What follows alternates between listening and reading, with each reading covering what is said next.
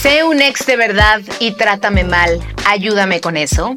Dicen las Hash en una de las canciones que más daño le hizo a la prima de una amiga. ¿Por? Sé un ex de verdad y lárgate ya. Eso es en realidad lo que la prima de una amiga le quería decir a ese ex.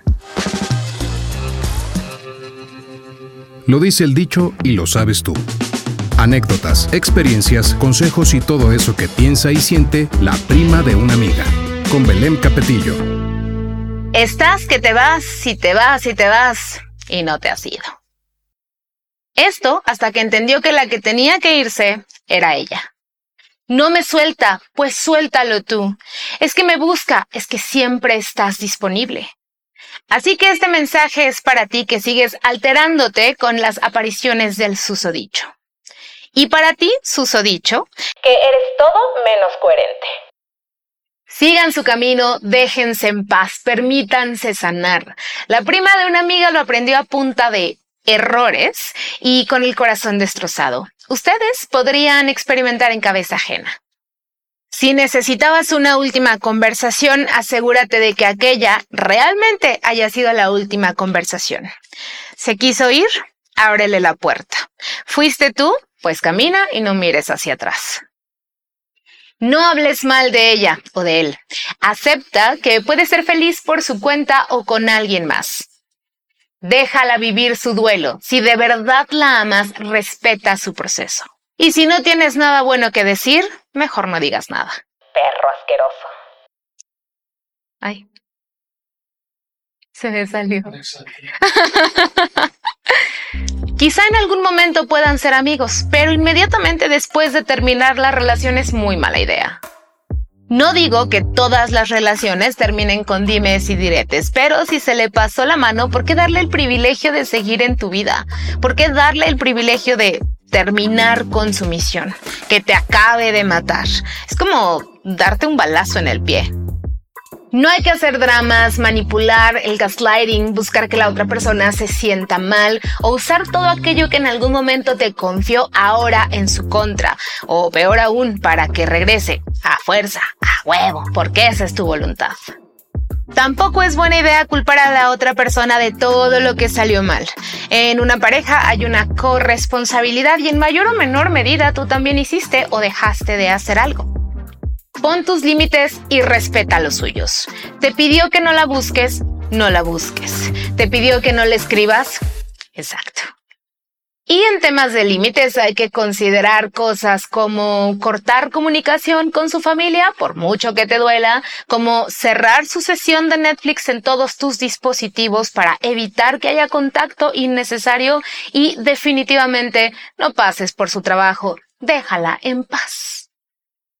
El dolor emocional nos lleva al extremo, nos desajusta, nos desconecta, nos convierte en personas que no conocemos. Sin embargo, respira profundo, ve a terapia, vas a salir adelante y puedes reaccionar de una manera más o menos madura incluso en tu peor momento.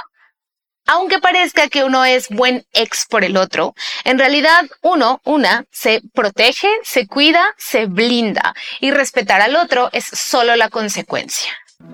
Nunca permitas que una persona te demuestre dos veces que no te quiere. Ahora bien, ya lo buscaste. Dos veces, tres veces, cuatro, cinco veces. Bueno, entonces cambiémoslo. Nunca permitas que una persona te demuestre seis, siete, ocho veces que no te quiere. Si ya lo buscaste, tampoco es el fin del mundo. Date una nueva oportunidad. Vuelve a empezar. Reinicia tu proceso. Vuélvelo a intentar. Solo eso, no lo dejes de intentar.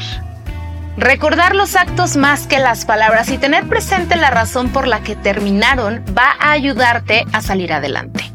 Ahora bien, si terminaste una relación con un narcisista, con una persona a la que ya identificaste como un narcisista con ayuda de los profesionales de la salud, entonces vas a necesitar mucho más que esta información para salir de esa relación, para verdaderamente librarte de ese personaje.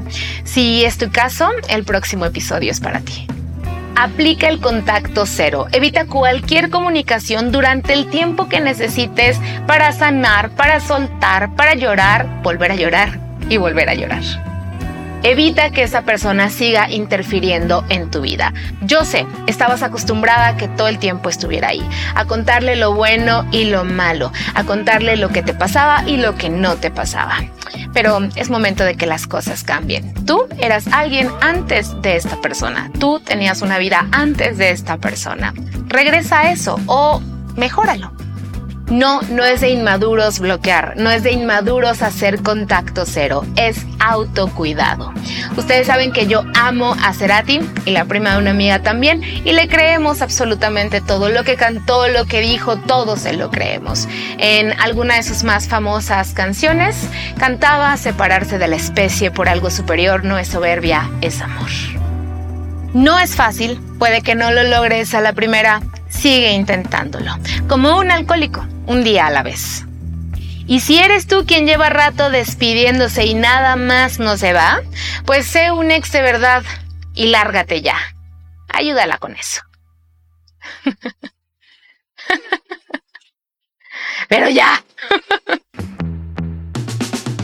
Gracias por estar aquí. Platiquemos sobre todo eso que te preocupa a ti y a la prima de una amiga. Sígueme en redes. La prima de una amiga soy yo en Facebook e Instagram y prima de una amiga en TikTok. Hasta la próxima. Adiós.